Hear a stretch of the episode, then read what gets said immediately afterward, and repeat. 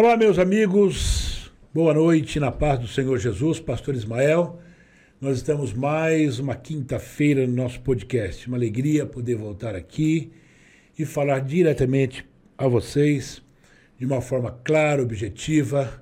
E hoje nós estamos com um assunto muito importante. Eu gostaria já, de imediato, que você é, colocasse aí o nosso endereço na, no seu WhatsApp e passasse para amigos, parentes. Por quê?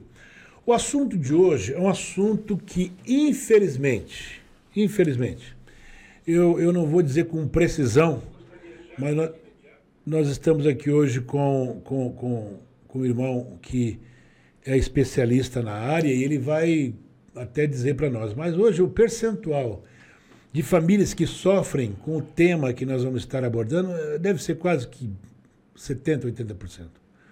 Hoje, nós vamos falar sobre drogas, né? Vamos falar sobre drogas. O mal que está afligindo o mundo, o mal que está afligindo o Brasil, que está afligindo São Paulo, que está afligindo São Carlos. Eu nunca. Uh, eu, sou, eu sou de fora, estou aqui há 15 anos, mas eu nunca uh, tinha visto tantos drogados como nós temos visto nos dias de hoje aqui em São Carlos. É uma coisa assim lastimável, né? E, e os drogados eles chegam a um ponto que eh, parecem é, é, sub-humanos, sub-humanos. E dá dó, dá dó, né? E alguém me pergunta, pastor, a gente faz o que ora? Oração é bom. Pastor, mas só oração não funciona. Não funciona. Tá? as drogas elas, elas envolvem de uma forma tão terrível o ser humano que existe uma necessidade também de uma força de vontade muito grande daquele que hoje se envolve com todos os tipos de droga. E quando nós falamos droga, não estamos falando só de crack, não estamos falando só de cocaína, nós não estamos falando dessas drogas que são consideradas fortes. Tem pessoas que vivem drogadas por conta de remédio. Tem pessoas que vivem em outro mundo por conta de bebidas, não é? Não deixa de ser também drogas. Eu sou do tempo, né, que é, nós tínhamos lá um vizinho que todo mundo sabia que ele era maconheiro. Então todo mundo falava, ó, não se envolva ali não, porque aquele moço é maconheiro. Meu Deus do céu, nós corria do cara. Né, e hoje, infelizmente, são famílias e famílias que têm pessoas dentro de casa envolvidas com todo tipo de droga e droga pesada. Né? Hoje é um dos comércios que mais rende dinheiro no mundo. No mundo. Então, as drogas, elas existem porque ela está favorecendo alguém. Mas hoje eu estou aqui com dois convidados, são policiais, trabalham aqui na cidade de São Carlos. É, um já conheci de vocês, que é o Samuel Lazzarini, né? servo de Deus também, e que tem nos ajudado. E quando tem esses assuntos um pouco mais difíceis, eu chamo ele para me ajudar, tá certo? Um abraço ao nosso irmão Nussi, né? que deveria estar aqui também, mas é, surgiu lá uma, uma obrigação para ele, ele não pôde estar. Mas um abraço para ele, para sua família, se estiver nos vendo agora. É, e na minha ponta esquerda aqui está o Kleber. Kleber, uma alegria, Kleber, recebê-lo aqui. Kleber também policial. E o Kleber, durante muito tempo, trabalhou, trabalha ainda na, na Proerd. Proerd, não é isso? Isso. E, Kleber, prazer grande falar contigo. Fala para nós o que, que significa Proerd. Boa noite a todos que estão nos ouvindo. Né? Um prazer muito grande estar aqui hoje. É, e quando a gente fala de droga, né? É um tema muito sensível, igual o senhor estava falando no início, e não tem, né, como é, eu não relembrar, né, da minha infância, porque a droga ela esteve presente na minha família também, né? É. Eu perdi dois irmãos e um sobrinho, meu pai, né, para as drogas. Então, quando eu tive a possibilidade, né, agradeço imensamente aí hoje o Coronel Jefferson, na época capitão, né, que me indicou a fazer o curso do Proerd, eu foi uma mudança tanto profissionalmente como pessoalmente, porque o ProERD, é, a pessoa que passa por um curso do ProERD não tem como ela ser a o mesma. O que, que, que significa ProERD? Programa Educacional de Resistência às Drogas e à Violência. Hum. Então, ele é um programa, né? Sucesso na polícia, está há mais de 20 anos, né? No estado de São Paulo, aqui em São Carlos também, fez mais de 20 anos da pandemia. Ah, mais de 80 mil crianças aqui em São Carlos passaram por esse projeto. Poxa, que legal. E é o carro-chefe hoje da polícia quando se fala em programa de prevenção às drogas. Tá? Ele atinge, né? ele pode ser aplicado para crianças desde lá da, do primeiro ano, ensino fundamental, primeiro, segundo, terceiro, quarto ano, quinto ano, que é o carro-chefe, né? que é onde as escolas são mais atendidas, e também tem o ProERD para o sétimo ano. Então, ele é muito completo. E, e o que, que, a gente trata, né, realmente, quando a gente fala de ProERD? A, a gente ensina a criança a fazer escolhas. Porque certo. a droga nada mais é do que uma escolha em nossas tá, vidas. Ô, Kleber, então, só, deixa eu entender. Então, esse programa, ele é ele é, é, é, introduzido nas escolas. Nas escolas. Isso tanto escola municipal, estadual, como particular. Exatamente. Escola municipal, estadual e particular. E a demanda é tão grande tá. que a gente prioriza né, as estaduais municipais, Sim. algumas particulares, e que a gente não consegue atender toda a demanda aqui em São Meu Carlos. Porque o que acontece, né? A, as nossas famílias hoje, e o senhor entender, qual que é a base do ProERD? Escola, família e a polícia militar. Uhum. Por isso que é um policial fardado que vai em sala de aula, né? Ministrar o projeto. E a gente observa, né? Como a sociedade ela evoluiu, né? Até para uma situação complicada em relação à família, que essa ponta ela está complicada. Não é? É, eu falo isso muito, falava isso, né? Quando estava dando aula, que ah, hoje vai chegar um tempo parece que as drogas vão bater na porta da sua casa, nem só, tô querendo entrar. Exato. O senhor falou no começo, olha, pessoas falavam, né? Ah, aquele ali é maconheiro. É, eu lembro quando eu era criança, que a gente estava lá brincando na rua, no campinho de bola, a pessoa que usava droga, ela sempre ficava sempre a parte. Sempre a parte. Excluída. E hoje não. Hoje na sociedade, as pessoas que usam drogas, elas são tidas pela sociedade, por essa, essa juventude, como heróis.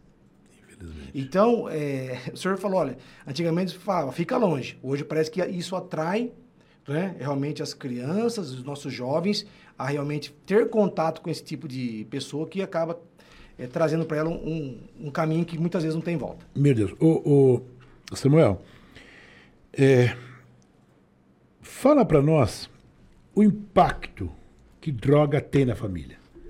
O que, que acontece quando a família tem uma pessoa que às vezes é usuário?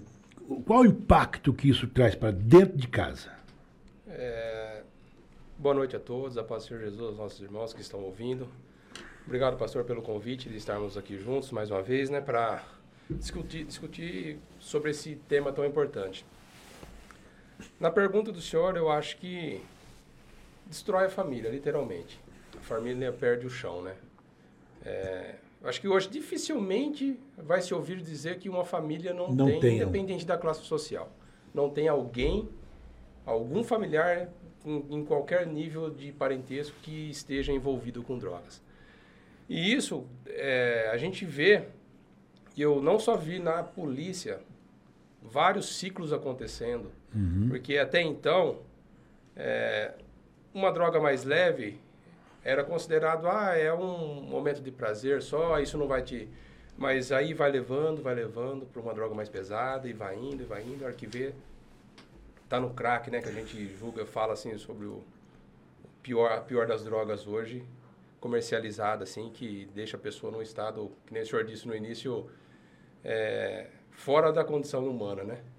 Impressionante. E o impacto é a destruição da família. A família fica toda, toda perdida, já é, tenta todos os meios, né? Internação, tenta tratamento médico, tratamento psicológico, tenta todos os meios.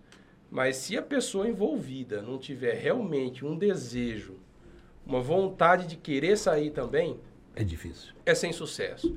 Assim, a gente atendeu, eu acompanhei assim ao longo de mais de 15 anos trabalhando na rua, a gente via a evolução. A gente abordava uma pessoa, estava começando, iniciando ali no uso recreativo da maconha.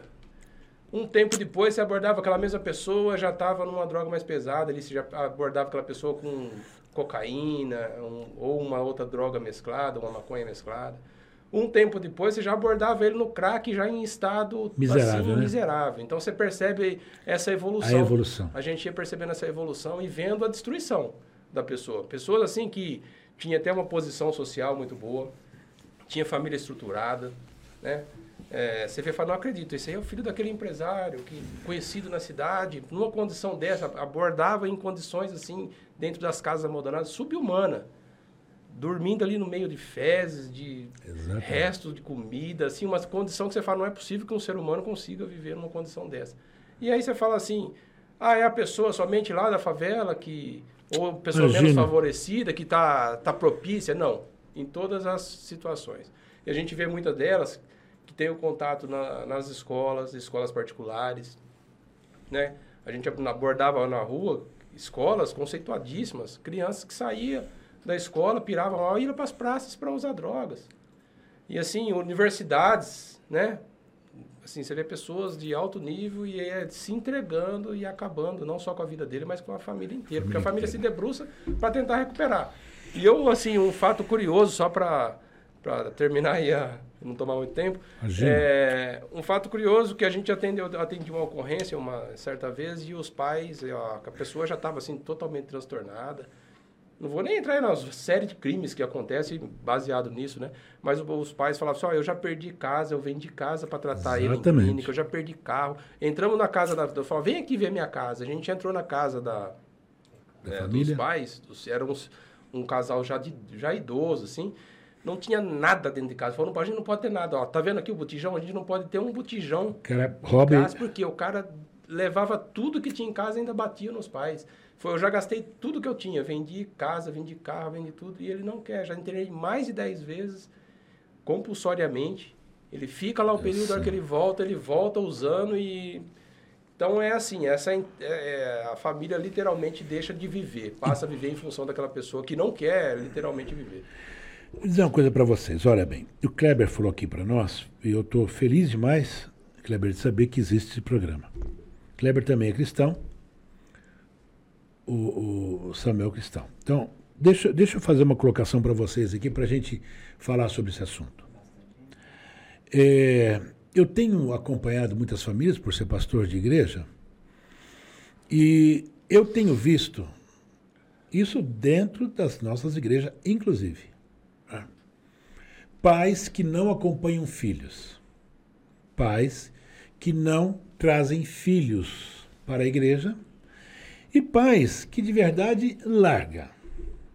E hoje, fazendo um pequeno, fazer uma pequena pesquisa, hoje, uma boa parte, o Kleber pode me, me, me, me, me socorrer nisso, hoje uma boa parte de filhos que são drogados são pais que deixaram de acompanhá-los. É isso mesmo?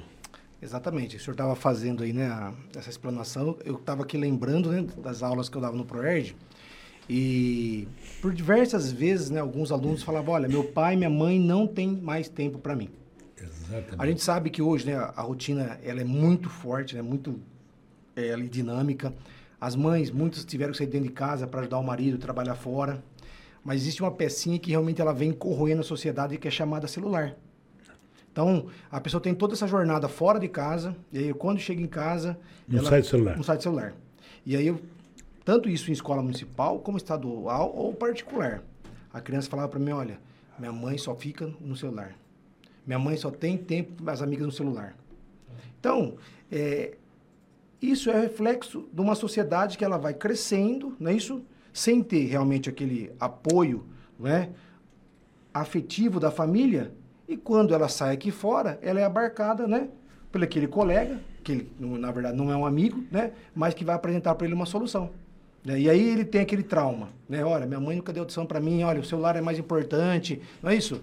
Ela facilmente ela é submetida Busca um refúgio, né? busca um refúgio, porque a pressão dos colegas ela é muito forte. Por mais que o pai e a mãe fica ali, fala, explica, demonstra que, olha, é, não é esse o caminho, toda criança, como qualquer adulto, ele tem uma necessidade de ser é, aceito num, num grupo de pessoas. E você imagina isso numa criança de 10 anos, um adolescente com 14 anos, né, que realmente que às vezes quer se afirmar perante um grupo. Então, se ele, ó, não bebo, não fumo, e hoje a grande maioria fuma, o senhor tem uma noção, pastor Ismael, eu fazia um trabalho fora da polícia e tomava conta de umas lojas de eh, conveniência. Eu ficava triste de ver essa, a juventude do 14, 15 anos comprando corote de pinga para tomar na madrugada. Que corote, gente? Uma garrafinha. A garrafinha de pinga. Aí o senhor tava falando, olha, antigamente, né? A gente falava lá do, ó, aquele cara maconheiro. Na nossa época, fala, aquele cara é pinguço. Então todo mundo olhava, né? O cara, ah, aquele cara é pingão. Hoje não, hoje beber pinga para essa juventude. Pinga, pinga, Pinga, pinga, pinga com ah, odor, é. odor de é, maçã. Então, eles vão é, fazendo de uma forma Dando uma maquiada. maquiada. E aí, os nossos jovens hoje estão bebendo pinga. E não é pouco, não. E não é pouco. não, porque cada corotinho é 500 ml. E você vê lá, ó, os jovens virando aquilo como se fosse água. Que que é isso, gente? É o que eu disse. Não- a, gente, a gente é muito natural que hoje pedra de crack ela é, é um- uma droga que a pessoa que usa ela parece que é a droga que mais firma no cérebro do camarada, né? Se usar apenas uma vez já é o Já é o suficiente para a suficiente. pessoa. Mas aí, aí, aí o Kleber está me falando isso, eu de verdade não tenho esse conhecimento, até porque eh, pastor de igreja ele vive, né, eh, dentro da igreja, e eu não vivo no mundo, vocês dois trabalham dentro de um segmento que é a polícia militar. Agora, jovem tomando pinga, sabe um negócio que não dá nem, né, para você entender. Agora veja só, qual que é o grande problema? O grande problema é depois que acontece. Depois que acontece, não tem o que fazer. Eu tenho, de verdade, falo isso, não estou reclamando. Pastor é para isso mesmo. O que eu tenho recebido de famílias dizendo o que, que eu faço? E agora? Eu já internei, fugiu. Eu já gastei, como, como o Samuel falou aqui, que visitou uma família que já tinha praticamente perdido uma casa. Agora, deixa eu dizer uma coisa para você que é pai, que é mãe. Muito simples. Muito simples. Depois que o leite derramar, é difícil. Não tem pastor, não tem são cristão que vai dar jeito no teu filho, na sua filha, sabe? Então, eu acho que, o Kleber, nós temos, como você é, é, é, trabalhou no ProERD, é fazer o quê? A prevenção. Prevenção. Não tem nada melhor do que a prevenção. Exatamente. É, e esse período que, né, que eu dei aula, tem, é, existe- tem algumas escolas que eu sempre ofereci uma palestra, né? É, o papel do pai né, na educação do filho do século XXI. E, pastor, o senhor não acredita, os pais hoje não sabem mais ser pais. Com certeza. Li vários, não foi um ou outro não que vinha depois chorando, me agradecendo, porque realmente, sabe quando ela está assim, dormindo em berço esplêndido, achando que ser pai, ser mãe é você dar tudo, não é isso? Fazer todas a- a- as vontades da criança, mas por que disso? Porque ela achando que vai dar um celular, dar um tablet, dar um computador melhor, A criança vai. na Vai verdade suprir uma vai suprir é o tempo, né, a ausência dela. Então, é, é complicadíssima essa questão. Ah, e aí o senhor bem falou, olha, depois que o copo derramou, é, é só enxugar, não é? É você ficar correndo atrás né, da, da- daquele vazamentinho que não volta mais. Eu lembro, né? Eu, eu lembro quando um dos meus irmãos, ele é, teve contato com a cocaína, e isso que eu falo, né, as drogas hoje, elas não são um terço do que era há 20 anos atrás. Porque o traficante entendeu que quanto mais forte a droga é, os usuários morrem mais rápido. Então ele não é bobo. Então ele foi, ele foi enfraquecendo a droga para que a pessoa realmente ela fique dependente dela ad eterno, até ela findar lá a morte. E meu irmão usava cocaína e a minha mãe tinha que esconder as facas dentro de casa. Porque ele ficava tão alucinado, vendo gente em cima do muro, ó, vão me matar, estão no telhado, e vai, vai, vai, vai. E, e aquilo, você imagine, né? Eu tinha na época, acho que nove anos, a minha irmã oito, sabe? Aquele desespero de madrugada dentro de casa. Então, quando eu colocava o pé dentro de uma sala ou numa escola, eu ia lá para realmente fazer o meu melhor. Mostrar para essa criança que por mais que o pai, né, às vezes ele está ocupado né, com a rotina do trabalho, que ele pode fazer uma escolha. Uma escolha diferente. Ele pode realmente entender que ele pode realmente vencer as barreiras que é a droga. Porque depois que ela entrou, você viu, ó, meu irmão, né, tava trabalhando, Samuel. Ligaram, na época eu dirigia para o senhor Gobato, falou, é, o Kleber, seu irmão sofreu um acidente lá em Baté. Meu irmão morava em Baté. Pegou fogo lá na casa dele. Que isso? Aí fomos lá, né? De viatura chegou lá, casa tudo queimado, o colchão assim queimado. Meu irmão era alcoólatra. E ele não teve força para levantar do colchão. Nossa Deus. 90% do corpo queimado. Aí voltamos para São Carlos e quando chegamos né, aqui na Santa Casa, meu, parecia um monstro.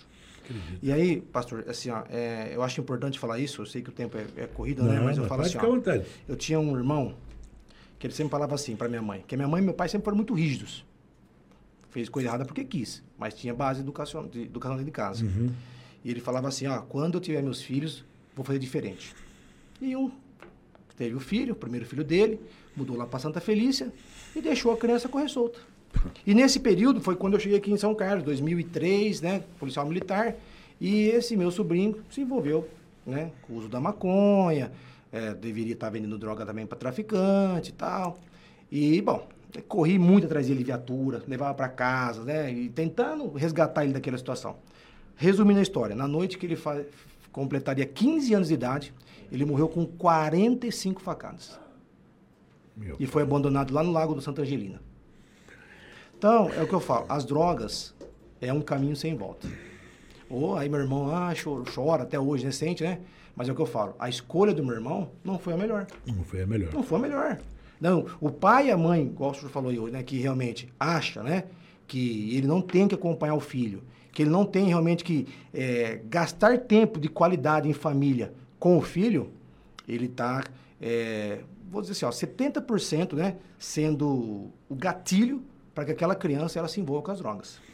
Olha, eu, eu de, de, de todas as famílias que me procuraram, eu pastorei igreja já há dois, dez, vinte, trinta, quarenta anos que eu pastorei igreja. Eu terminei o seminário com 24 anos, 24 anos, 24 anos, com 28 anos. Com 28 anos, exatamente isso. Com 28 anos, 28, 29 anos, e fui pastorear a igreja. Então, eu pastorei a igreja há quase 40 anos. Todas pessoas que me procuraram até hoje, com exceção de uma, com exceção de uma, que ela, o filho foi estudar fora, com apoio dela, tudo, e essa, e essa, e esse garoto, esse garoto acabou se envolvendo fora do país. E quando ele retorna para o Brasil, nem terminou, porque foi preso nesse país por algumas vezes.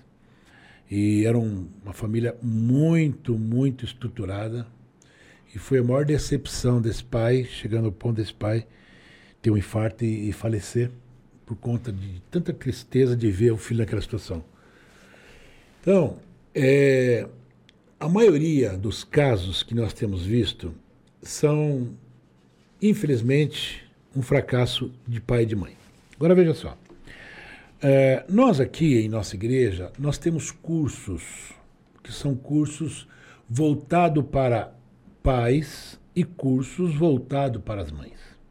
Nós temos um curso que chama ao meu máximo e mulher única.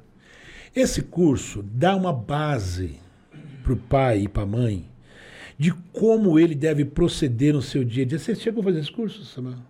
De homem, sim. Fez o homem ao máximo. Sua esposa fez, fez a mulher, mulher única. única. Então, esse curso, ele dá. Eu estou falando que eu fiz também. Antes de nós introduzi-lo aqui em nossa denominação, eu fiz esse curso com a minha esposa. Ele te dá um, uma base. Qual o teu papel de pai? Qual o teu papel de mãe? O, o grande problema, como o Kleber falou há pouco, hoje, hoje o mundo está muito corrido, eu não tenho mais tempo. Eu não dá. Não é que eu não queira, é porque eu tenho que trabalhar. Eu tenho... Gente, dizer uma coisa para vocês. Coisa mais importante que tem na vida do ser humano é a sua família. Não, é? não pense que é o seu trabalho. Não, mas se eu não trabalhar, eu não sustento a família, e daí? Primeiro a sua família, depois o resto. Agora, o, o Kleber e, e Samuel, uh, vamos lá. Aí, uma família descobriu que tem um usuário na família. Como é que essa família deve proceder? É, tem alguns sinais, né, Kleber? Alguns sinais. Não, não, o, vão, pessoa, a, pessoa, não a pessoa já descobriu. Não, já está. Revelado. Já está revelado. O que, que a família, num caso, é, é, o que mais me pergunta, né? E agora, o que, que eu faço? Qual seria o conselho de vocês que, que são policiais, que vê isso, infelizmente, dia após dia? Descobriu que tem alguém, o pai é usuário, a mãe é usuária, o filho é usuário, sei lá o quê, alguém na família. Qual seria, é, o que, que eu faço a partir de então? A gente vai entrar naquele tema do leite derramado já, né, pastor? Sim. Infelizmente. O leite derramou. Eu gostaria de ter uma fórmula aqui. Se eu tivesse essa fórmula, eu já resolvia alguns problemas, inclusive da minha família. Aham. Mas não, não existe. Depois que o leite é derramado, infelizmente, a gente vai contar muito com a ajuda de Deus, de um milagre. E a segunda opção, a pessoa envolvida querer muito sair. Tá, mas aí vamos lá, o Mas- caminho. Qual que seria o caminho? Então, vamos imaginar que, que tem um caminho. Pra, ah, ah, não estou dizendo que vai ser resolvido o problema. Mas aí, poxa vida, e agora? O que, que eu faço? Eu entro em desespero. Eu, eu, inclusive, eu, inclusive, hoje recebi, se ele tiver, ele não vai estar me ouvindo, que está em oração agora. Joãozinho foi meu diácono durante anos e anos em São Paulo, um dos melhores diáconos que eu tive. E hoje ele me escreveu pedindo oração, que sábado ele vai fazer uma visita para uma pessoa que parece que é usuário de droga e os pais querem colocar para fora. Ele pediu oração e eu entrei. E falei, Joãozinho, ó, primeira coisa, se certifique de que essa pessoa, ela é usuária. Sabendo que ela é usuária. Alguns Porque normalmente o usuário, eu falei para ele, o usuário normalmente, sabe o que ele faz? Ele simplesmente, ele rouba tudo dentro de casa casos. Sim. Para comprar, como você acabou de falar há Sim. pouco. Então, aí tem dois caminhos. O primeiro é acolher. Eu acho que lançar fora jamais. Nesse primeiro instante, a gente tem que esgotar os meios em tentar acolher e ajudar. Mesmo porque, né, é um ente. Então, assim, sem dúvida, tem que acolher. Existem alguns mecanismos. Um deles é a internação. Tem a internação voluntária, Uhum. né, a internação voluntária em que o, o usuário ele escolhe, não, eu realmente estou precisando de ajuda e Exato. eu quero ser ajudado e eu vou voluntariamente a ser internado. A segunda opção é involuntária. Aí vai ter uma série de procedimentos, inclusive judicial e tudo mais, mas aí essa pessoa vai meio que, vai meio que não, vai coercitivamente para uma clínica e vai passar um período lá de tratamento e tal. Tá. Aí uma ressalva, existe clínicas e clínicas. né? Tem que tomar cuidado na hora de escolher a clínica e saber se a clínica realmente é idônea para isso. Porque tem clínica, infelizmente, nesse meio também, que acaba usando da dificuldade, do problema que a família, o desespero O da desespero família, da família. e está mais imbuída em querer ganhar Tirar o dinheiro. do que propriamente tratar o, O o paciente, aí, o, o usuário. E aí tem uma série de acompanhamentos, senhor, né? Medicamentoso, psicólogos, né, que vão, psiquiatra, no, no primeiro momento até a desintoxicação, que leva um período aí mínimo de três meses, é recomendado de três a seis meses o período de desintoxicação. Aí o psiquiatra vai receitar alguns remédios de apoio para ajudar nesse momento de, de desintoxicação tal. E aí sim a pessoa já começa a trazer a consciência, vou ter a consciência para começar já ter força para conseguir através de terapias e acompanha- acompanhamento, não só do usuário, mas como da família também. Porque muitas vezes a, a notícia chega como um choque, abala a família. e os Exatamente. pais- E os pais, acabam perdendo assim o rumo, que nem o senhor disse, não sabe o que fazer. Então, existem alguns tratamentos, é que é os NAPs, os CAPs, é que, que ele acolhe essa, não só o, o usuário, mas o- o- os familiares também, dando esse apoio psicológico, através de terapias e tudo mais. E aí contar com, a- com o paciente, com o usuário, querer também se esforçar para sair, né? E a família saber não só lidar com a condição dela na- no momento em que ele está sendo tratado, mas saber lidar também após o tratamento, Tá. né? Para dar esse apoio e tudo mais. Infelizmente hoje a família, né, né, tem uma vida normalmente corrida, não dá para ter o tempo, estar o tempo todo ali em cima, tal. Então com isso, se a pessoa tiver é, nessa fase e não tiver um acolhimento necessário, corre-se o risco de a grande chance dele recair e voltar a usar de novo, porque depois que ele se tratou, ele saiu daquele período crítico, saiu, vamos lá, acabou de sair de uma clínica num período de seis meses. Aí ele fala, e agora? Eu saí, mas eu não tenho o que fazer agora. Eu perdi meu emprego, eu perdi minha família, eu perdi minha esposa, minha filha já não acredita, meus filhos já não acreditam mais em mim. Então ele já ele se vê perdido de novo. Se não tiver o Um acolhimento apoio da família. ele vai voltar. Ou às vezes tem o apoio da família, mas a família também às vezes dá umas brechas. Né? Exemplo, é, a droga ela tem um gatilho. Né? É, normalmente inicia com a bebida, que nem o Kleber falou no início, né, Kleber? Uma bebida leve, Sim. Com pouco teor alcoólico, assim, né? exatamente, com pouco teor alcoólico. brincadeira. Exatamente, num pouco teor alcoólico, aí entra esses narguilhos, aí, Aí- aí vai num cigarro comum, de repente um fuma, aí um mescladinho vai indo, e aí vai evoluindo, uma, uma bebida mais forte, e aí depois do tratamento, que ele voltou e já está em condições de se re- readaptar, se, aí ele, de repente, ele, ele vê um gatilho desse. Toma uma cerveja, por exemplo, num momento em que ele sabe que unindo-se às drogas, isso traz o gatilho do uso da droga. E aí ele tomou aquela cerveja, vem ali o reflexo. A hora que ele viu, ele usou de novo, ele caiu, fala, pô, caí de novo. Mas aí, então tem que fugir, se apartar literalmente. Até do ambiente. do- exatamente, o ambiente. De repente, assim, é difícil falar isso, mas de repente até de alguns familiares que Tem bebê, tem- Exatamente. né? Que tem, tem contato com a bebida. Então, se eu sei, por exemplo, que o meu parceiro, minha parceira, por exemplo, tá, usou droga. E junto com isso, era um momento que a gente que tomava alguma bebida alcoólica, ele usava. A hora que ele está recuperado, eu vou trazer uma bebida e pôr na frente dele aqui, ó, vou tomar uma bebida agora e Não quer vai- dizer, aí- então aí você aí você tá tipo meio empurrando, levando, mergulhando a pessoa de novo nas drogas. Então tem toda essa questão aí, né? Então a família tem que estar atenta, acompanhar, procurar conversar, porque normalmente ele não se abre, né? Não. Até ia falar antes alguns sinais que começam a acontecer quando ele está usando, mas normalmente já que vê já está dentro, né? Uhum. Mas aí procurar saber o que, que levou a trabalhar essa história aí. Essa, inclusive a gente tem um parente na família que a gente está, inclusive os irmãos correndo atrás agora recentemente para poder um tratamento psicológico, psiquiátrico, tratamento terapêutico para ver se através desse tratamento a pessoa querendo também, né, consiga levar um resultado. Porque a internação por várias vezes não deu certo. Fugiu uma vez, fugiu duas, tal. Ah, não foge. deu certo. Então assim, porque a pessoa não quis, não quer.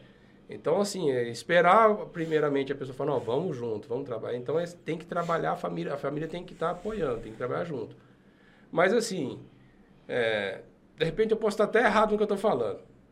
Mas se a pessoa não tiver realmente vontade de, ó, realmente cair em si, fala, puta, o que, que eu fiz na minha vida? Concordo. Se ele não cair em si, não ver todas as perdas que ele teve e não falar, gente, vamos, eu, eu preciso de ajuda. O, Vai o- ser meio o- o. Kleber, vo- você, eu tenho certeza que eu vou te perguntar. eh, nós nunca falamos sobre isso. Eu tenho certeza que quando você dava esse curso, você foi procurado por alguém perguntando para você: eu tenho isso na família. Diversas vezes. Pois é. E, e- e- você segue essa mesma linha de Samuel?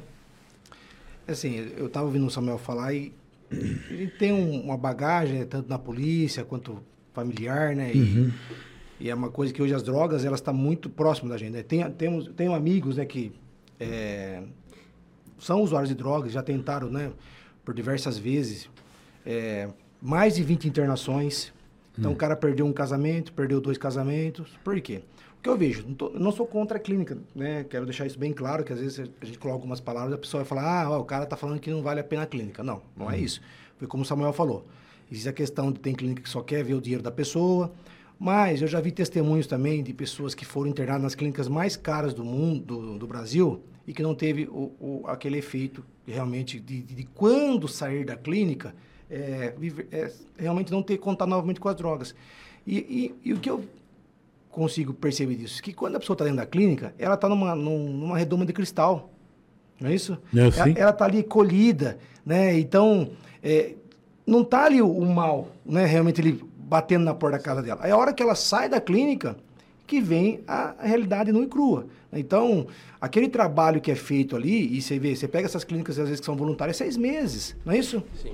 E, e às vezes o cara tem que querer ficar, não quer não. Então, quando o cara começa realmente a, é, a tentar, né? É, ó, falou, vou tentar ficar livre das drogas, e tem que querer, por isso que eu falo, a palavra escolha é uma, é uma palavra tão pequenininha, né? Que as pessoas às vezes não dão importância, a devida é, importância à palavra.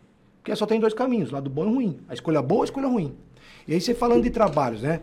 Ó, o traba um trabalho que eu vejo de sucesso no Brasil, né? É o trabalho da Cristolândia. Não é isso? E realmente o- a taxa de pessoas que, que voluntárias, né? Que aceitam passar pelo tratamento da Cristolândia e que não retornam é altíssimo.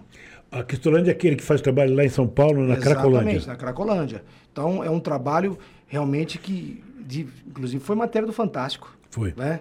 É, então, realmente é um trabalho diferenciado. E olha que interessante, né? às vezes as pessoas, você fala, ah, eu sou cristão, eu vou na igreja, as pessoas tiram sarro.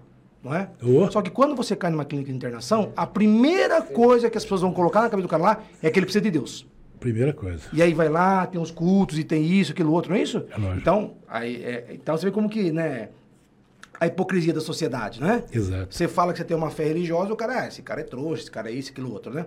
Aí quando o cara tá no fundo do poço, aí coloca ele numa clínica de internação, de recuperação, primeira coisa que vão trabalhar de forma maciça É o a lado questão- espiritual dele. É o lado espiritual. Lado espiritual. Agora, lá, é aquilo que eu falei, tá tudo lindo e maravilhoso. O problema é quando sai, porque não tem um acompanhamento. Então, a- a- gente, é o que eu falo, olha, é, é, eu não estou aqui de forma nenhuma, nós somos evangélicos, mas não quero dizer para você que não, não, não. Como, como o Kleber falou. Agora tem uma coisa, a igreja, aí é que está a igreja. N- não vou pla- colocar placa de igreja, não, tá? Eu sou da Assembleia de Deus, né? o Kleber é, é batista, o Lazzarini é, é Assembleia de Deus também. Mas tem uma coisa, a igreja, ela tem uma vantagem muito grande. Porque a igreja, além dela se reunir semanalmente, ela tem uma série de atividades, não é assim? Nós aqui temos os cursos, nós temos pequenos grupos, nós temos a escola bíblica dominical, nós, te, nós temos grupo de homens, grupo de mulheres, jovens, adolescentes. Culto Quer de dizer, oração, culto de libertação. Então, quer dizer- que quer ser liberto, mas não participa de Exatamente. culto, O camarada, como, o- como o Kleber falou, você cai dentro de uma, de uma casa de recuperação. A primeira coisa é o teu lado espiritual. Porque se você tiver com o teu lado espiritual melhorando, as coisas vão clarear de uma forma. Sabe por quê? Deixa eu dizer uma coisa a você que me ouve, você que tem família. Primeira coisa, gente, eu continuo crendo que a solução do mundo ainda é Jesus. É Jesus que é a solução do mundo. Não adianta. Eu testemunhei aqui, domingo passado, preguei uma mensagem é, é, baseada no livro de Neemias. Eu dizia o seguinte: você estava aqui, Samuel? Eu falei, gente, Jerusalém para os judeus é a, é a casa deles. Eles tinham Jerusalém como tudo na vida deles.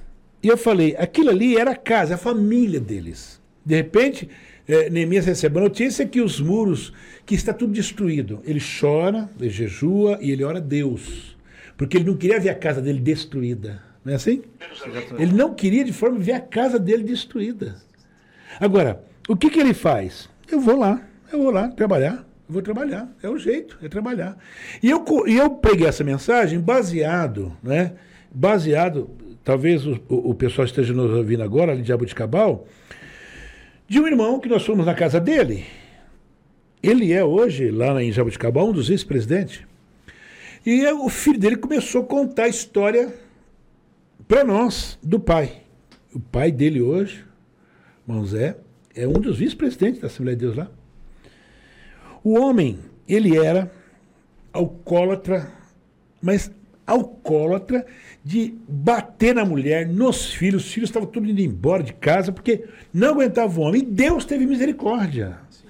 Num dia ele se converteu, no outro dia ele estava liberto, mas foram anos e anos de pinga mesmo, pingão. E no- lá onde ele morava, o negócio era lambicão mesmo, alambique, né?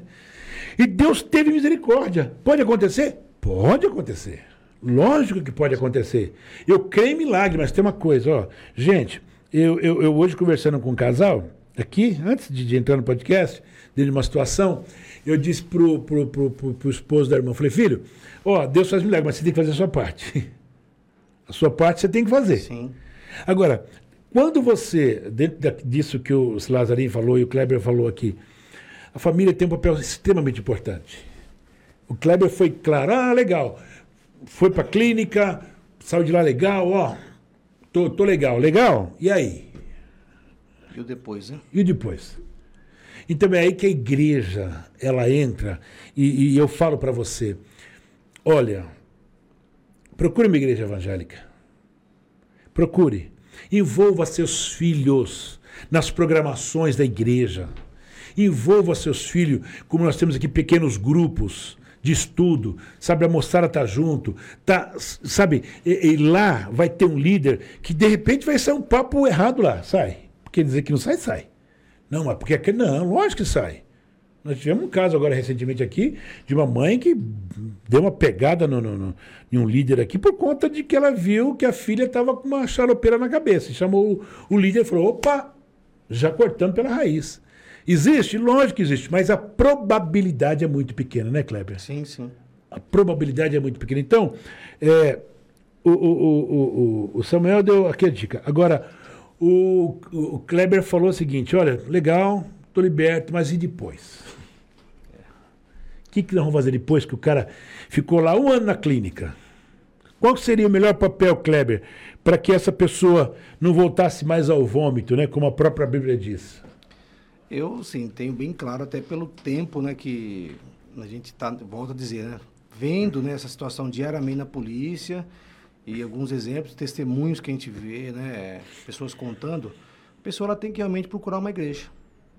Ela tem que estar do lado, aos pés de Cristo. Não, não tem outro jeito. Não tem outro jeito. Pode falar, viu? não tem. Se o cara realmente, é o que eu falo, é uma escolha.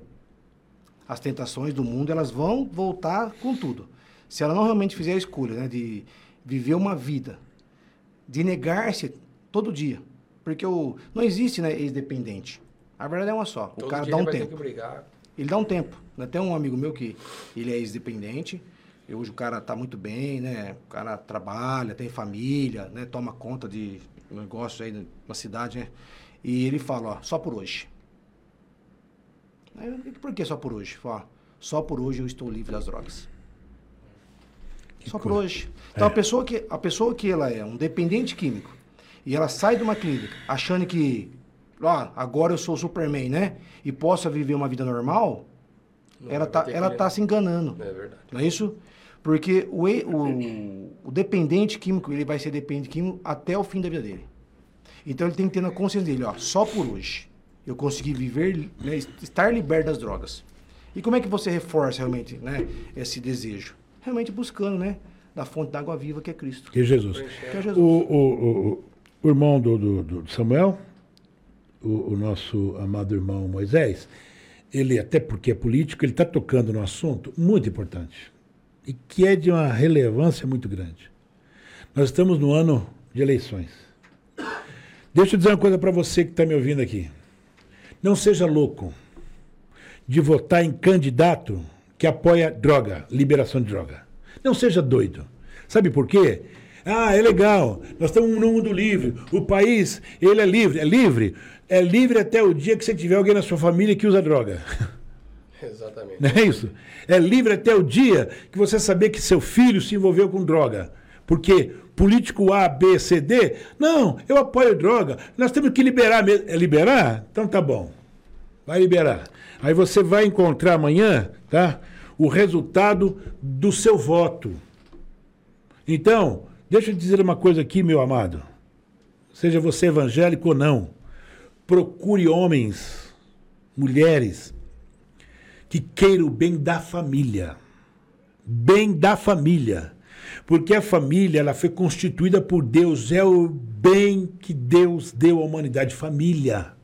Agora, eu vou apoiar um candidato que, que, que Liberdade que total? Libera total? Não, libera tudo. Libera tudo? Tá bom. Sabe esses caras que falam isso? Oh, pode ir atrás. Eu não os conheço, não quero nem saber quem é.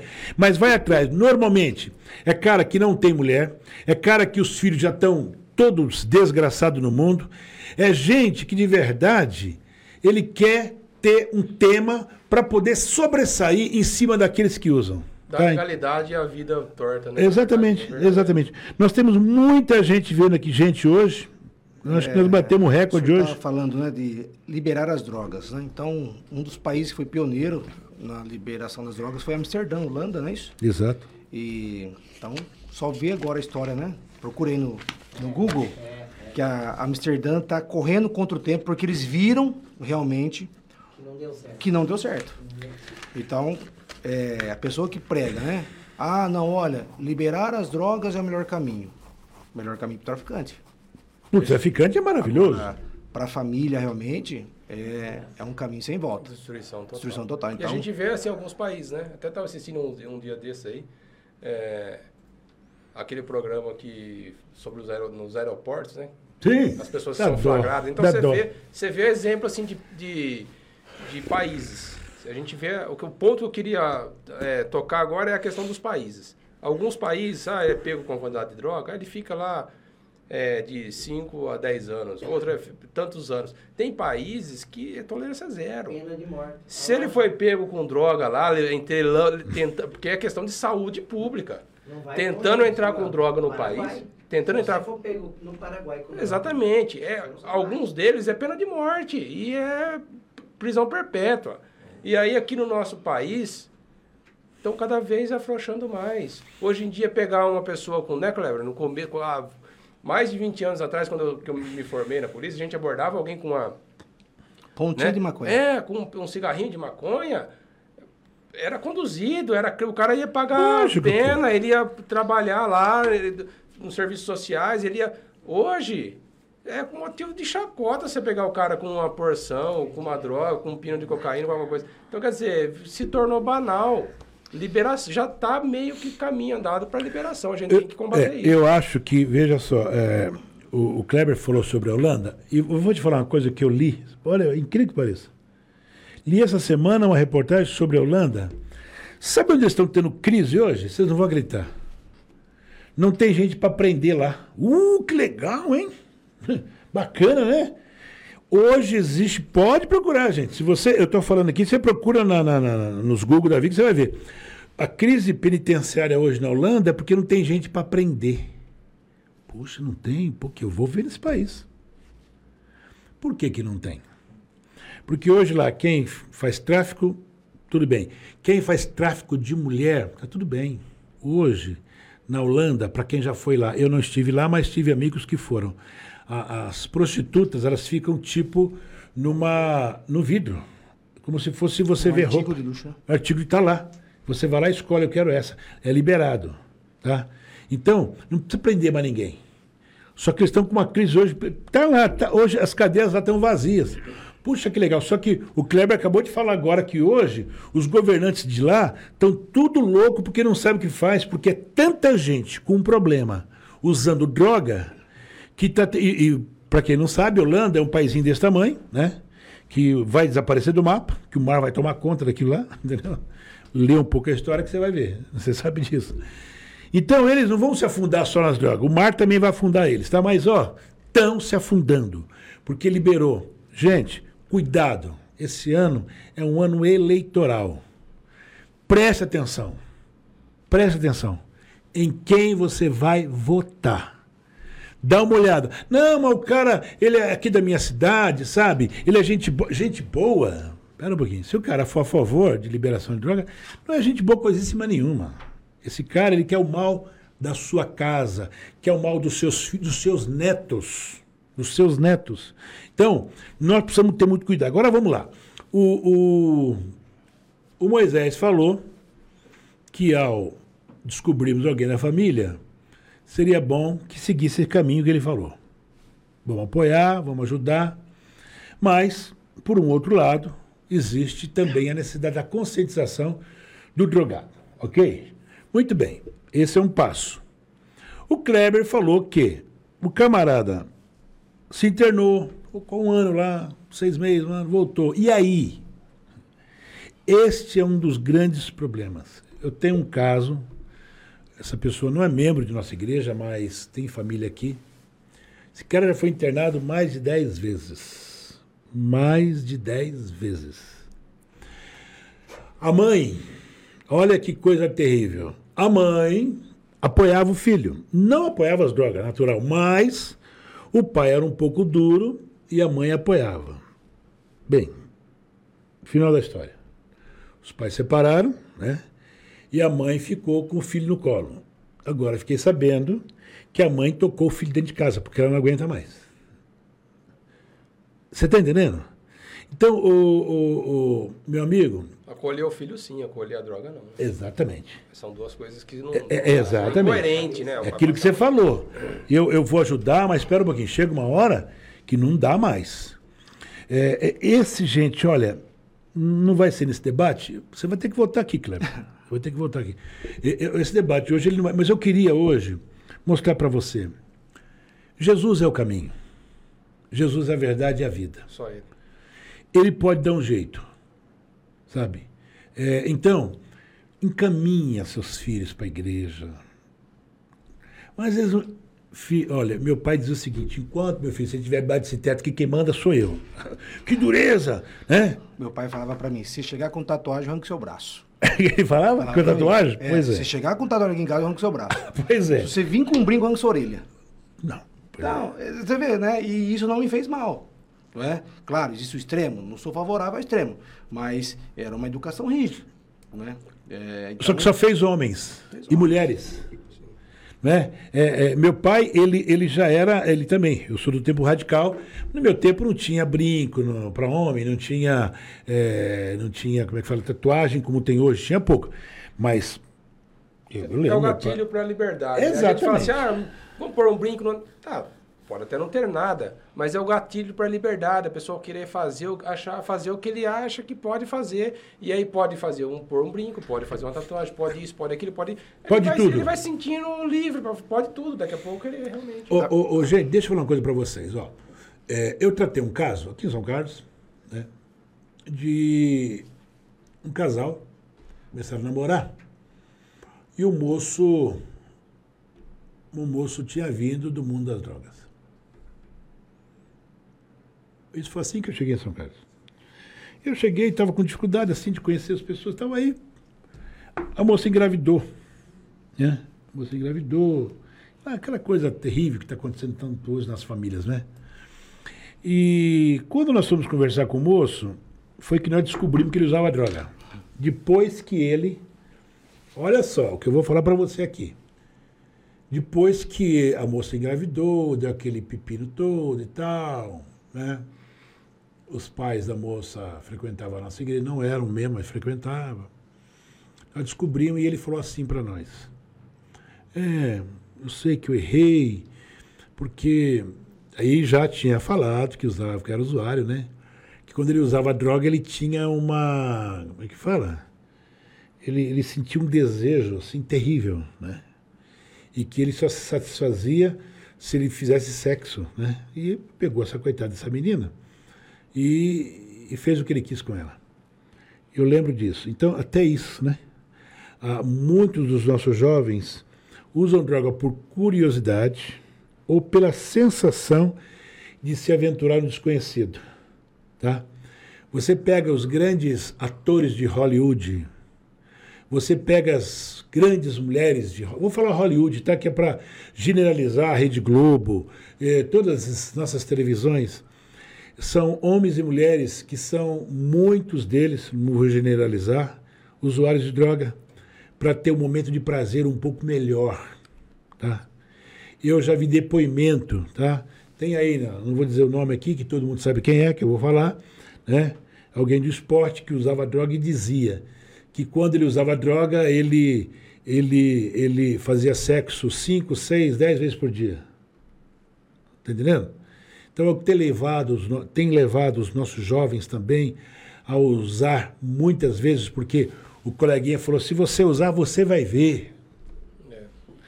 Só que depois não segura mais, tá? Depois, esse seu filho, esse seu parente, eu, eu, eu, Kleber, eu tenho dó. Minha mulher falou para mim essa semana, tem um carinha que a gente cruza com ele no, no, nos sinais, que, que você vê, vê a morte na cara dele. O cara está morto. É destruição. É Total. Não tem. E tem que, acho que o primeiro passo é querer, né, professor? Sair, né? Tem que... O Clara falou, citou até uma, uma, uma entidade que tem um grande índice de recuperação. Uhum. Só que qual que é a, o ponto-chave? Uhum. São todos voluntários. Se você chegar lá na Cracolândia, vou dar um exemplo da Cracolândia porque é o mais conhecido. Fala, vamos juntar todo mundo aqui, vamos pôr dentro de uma de uma uhum. clínica. Uhum. Aí você vai ver que a porcentagem vai ser mínima, mínima, mínima, mínima. Então o que eles fazem? Eles abordam, você quer? Não, eu não quero. Tá, você quer? Não, eu quero. Ó, me ajuda, por favor. Então você vê que assim, tem um, um alto índice, por quê? Querem. Porque eles querem. Eles só não têm condição, só não têm meio para começar. Mas eles querem muito sair daquela vida. Então isso é fundamental, tem que querer. É, por isso Depois que eu falei que a gente não dá muito importância à palavra escolha, Mas é o que eu falo. As pessoas que estão ali, na, você falou, a Cracolândia né, é o lugar mais conhecido né, do Brasil em relação de números de usuários de droga por metro quadrado. Né? E esse trabalho lá da Cristolândia começou ali mesmo, por quê? É ali, é o submundo né, do ser humano. Ele é o cara que realmente não tem mais perspectiva para nada, não é isso? E aí já abre-se uma porta. Se ele vê um mínimo de consciência, ele tiver ali um mínimo de consciência, ele vê, entender a situação dele e fala, não, eu preciso sair disso. E aí, você vê, então, então, é o que eu falo, a escolha, ela é, é fundamental, né? Não adianta, igual falar, ah, olha, vamos internar, vamos fazer, vamos gastar, e infelizmente os tratamentos são caros, você sabe disso aí, né? As clínicas são caras, e às vezes promete, não, que, não, não adianta, é o que eu falo, lá dentro é tudo lindo e maravilhoso. O grande problema é aqui, é aqui fora, é no dia a dia, não é isso? Você não vai ter lá, né, o seu, sua sombra, né? Te acompanhando todo o tempo, falando, olha, não vem por aqui, não vai ali. É o que eu falava, ó, professor Ismael, na- na- nas escolas, né, para as crianças. Olha, o meu maior sonho era poder colocar todos vocês aqui, ó, amarrar nas, em correntes e ficar conduzindo você para lá e para cá. É. Mas não, é isso aí você teria, tiraria o seu livre-arbítrio. E você Lógico. precisa aprender a fazer escolha. É claro que eu, que como policial militar, eu quero fazer eh, você entender que você pode sim trilhar algum caminho. Mas depende de você. Agora, se você não quiser isso, não há nada. Né? Ficaria muito fácil. Né? Fala, Oh. porque você não vai realmente ter aquela questão que eu falei, a oportunidade de você fazer a escolha certa. A gente vê exemplo para tudo na Bíblia, né, pastor? É, filho pródigo. Né? É. Acho que é uma, é uma passagem mais conhecida, assim, na Bíblia, uma das mais conhecidas. Então, eles, a Bíblia fala que ele estava num estado já miserável, Miserável. onde ele desejava comer Bolota de porco. bolotas de porco. Então, de porco. ele tá, assim, gastou dinheiro, a Bíblia fala isso, que ele gastou o dinheiro dele com o quê? Né? Com meretrizes, com isso, gastou... Quer dizer, imagina, ele provavelmente entrou num caminho que não vamos falar, não é a cocaína de hoje, mas era a droga do- da, da, da Sim, época. com certeza. Com certeza. Então ele estava num estado miserável. Que, que ele, qual que foi a, a palavra-chave dessa passagem? Levantar-me-ei e irei ter com meu pai. Aí tá. Decisão. a, a decisão, a escolha. A decisão dele. Ele tomou. Ele não sabia o que, que ele ia encontrar lá. Ele podia encontrar o irmão dele correndo atrás dele. Ele podia falar, pô, eu fui lá, eu, eu, eu tirei, eu despojei aquilo que era meu. Eu, eu pedi a parte, eu saí de casa numa situação difícil. Mas eu, lá, lá em casa, o trabalhador, né, o jornaleiro, o trabalhador, ele tem uma condição melhor que a minha. Com certeza. O escravo lá, o empregado, tem uma, uma, uma condição melhor que a minha. Então eu não desejo viver isso aqui. Eu quero ir lá, nem que for para eu ser um, um servo do meu pai. Mas ele tomou a escolha. E foi, eu vou e vou ter com meu pai. E foi bem recebido. E foi bem recebido. O, o- deixa, eu estava esquecendo aqui, meu Deus do céu, falei tanto pro Marcinho. É, hoje eu visitei um- um- uma marmoraria. Tá aí na tela já E eu- faz tempo desde quando começou. É. Tá ali. Ah, que bom. Viu? É, é, gente, eu visitei hoje a marmoraria, que é do, do nosso irmão em Cristo, né? Pastor Fábio. E gostei do que vi. Olha, nós estamos numa construção de uma congregação no Jockey Clube. E preço bom. Mas que trabalho lindo que eles fazem lá. Gente, pensa de verdade. Legal, legal mesmo. Eu, eu, eu recomendo vocês, tá? Tá aí na, na, na tela é, o nome que é Primos Marmoraria. Procura lá o Fábio. E você vai, você vai ser muito bem atendido com um trabalho lindo. Lindo. Eu fiquei assim. Os negócios que os caras fazem hoje, né? É impressionante. Moderno. Muito moderno. Uma coisa muito linda mesmo. Então tá aí a dica para vocês. Gente, ó, nós estamos chegando ao final. E eu possivelmente volto a esse tema ainda. Vou, vou ver com o Kleber, vou ver aqui com o Lazzarini, né? Mesmo o Núcio, se o Núcio quiser participar. Nós temos que voltar. Muita gente assistindo, muita gente assistindo, graças a Deus. Tem família? Não, não tem, pastor. Ó, graças a Deus não tem ninguém. Oh, que legal. Então, o Kleber falou prevenção. Sim. né, né, Kleber? Exato. Ou não tem ninguém? Dá glória a Deus, agradece a Deus. E se cuide. E se, cuida, pra não se cair, cuide. né? Porque o Kleber falou uma verdade aqui. Hoje, ele disse, como eu disse, cuidado, hoje ela bate na tua porta, ela entra na sua sala, ela vai lá jogar videogame com seu filho. Exatamente. Não é assim? Exatamente. É gente boa, o cara foi jogar videogame em casa, ou e tal, acabou. quando você menos imagina, já era, tá? Gente, que Deus te abençoe. Ô, ô, Lazarino, suas, suas considerações finais? É, em primeiro lugar, a gente tem que estar focado em Deus, né? Primeira família, eu acho que a gente, como foi dito aqui, cuidar da família. E o cuidar da família é, É tudo. é tudo. É desde, foi como o pastor falou, desde as escolhas que a gente toma. Fala assim, ah, mas irmão, isso não tem nada a ver. Tem. É desde o início lá. Eu ia falar, ensina o, o menino no caminho que eles, que eles devem andar, para que quando crescer não se desviar dele. Então, assim, é, cuidar. Vamos cuidar daquilo que é nosso. O bem mais precioso é a família. Né? E como o pastor, reforçando o que o pastor disse, esse ano é um ano eh, eleitoral. Eleitoral. Vamos apoiar quem apoia a família. Acabou. É simples, não tem quem tem a família como pilar aí, né? Eu acho que pra gente cuidar da nossa família, senão daqui a pouco a gente não tem mais, a gente não vai ter liberdade para cuidar da nossa família, porque Exato. eles chegam e impõem através de leis, né, pastor? Ficou. Através de chega lá e fala, não, a partir de agora o seu filho vai ter que seguir essa cartilha aqui, vai ter que seguir esse e pronto, e acabou. Eles vão impor a goela abaixo e a gente vai ter que ficar quieto. E aí da gente a gente abrir a boca e falar que não pode. Então vamos tomar cuidado. Agora é a hora da gente agir como cristão, né? Suas considerações, Kleber? Finais? Queria agradecer primeiro, né, a participação. Eu acho que esse é um tema muito relevante. O senhor viu aí, né, que quantas pessoas, né, Muita se gente, interessam né? pelo assunto e às vezes a gente as- pensa, né, que o perigo está longe, né?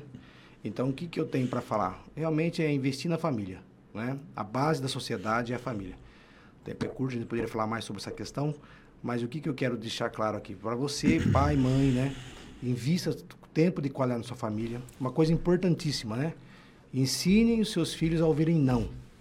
Né? Uma outra oportunidade eu vou poder, se for possível, a gente vai poder falar da importância da palavra não, que hoje ela é desprezada na sociedade. Essa sociedade, ela não está preparada para ouvir não. não. E aí, dá tudo errado. Então, pais, volta a falar, invista tempo de qualidade na sua família e ensine os seus filhos a ouvirem não. Você pode ter certeza que 70% dos problemas eles vão estar resolvidos. O resto é Cristo. Só isso aí. É, aconteceu um fato ontem no jogo do Flamengo, antes jogo do Flamengo, e que eu tenho que aplaudir a polícia do Rio de Janeiro, quando uma repórter da, da SPN, é isso? Como é é? De futebol, né? Sim. Ela estava fazendo o seu trabalho e, e chegou lá um, um cidadão e a beijou. Esse cara foi prontamente preso. Parece que saiu hoje por uma liminar. Parabenizar é, é, a polícia por, por ter botado esse cara onde ele devia. Por que, que eu estou falando isso? O que isso tem a ver com a gente aqui? Gente, o cara foi preso porque existe uma lei severa hoje de abuso. Né? Parece-me que até a moça que foi beijada vai se casar sábado. Vai vendo. Olha o que, que essa moça passou diante da televisão. E estava lá ao vivo. Sabe? Então, parabenizo. Da mesma forma, da mesma forma que a lei existe, e eu bato palma para essa lei de abuso, de autoridade, abuso contra as mulheres, sabe? Tem que ser, realmente tem que ser punido. Nós precisamos criar uma lei nesse país contra traficante, contra pessoas que apoiam droga. Quem apoia a droga deve ser preso também, sabe? Como aquele cidadão foi preso ontem porque ele agiu contra a lei. Porque o cara que apoia a droga, desculpa, desculpa, ele não sabe o que, que é família, ele não sabe o que, que é nada. Que Deus tenha misericórdia de nós, tá? Nós temos as nossas reuniões todos os dias, domingo pela manhã, domingo à noite, todas as quartas à noite. Temos aqui uma série de programas muito importantes, cursos maravilhosos, tá? E que pode ajudar muito a sua família. Louvar a Deus pela vida do Kleber, pela vida aqui do, do, do Samuel. Amém, obrigado. E dizer a vocês que eu vou ainda voltar a pedir ajuda de vocês. Né? É, o podcast que fazemos todas as quintas-feiras, nós queremos sempre te ajudar em alguma coisa. Único caminho continua sendo Jesus. Deus abençoe. Uma boa noite. Na paz do Senhor Jesus.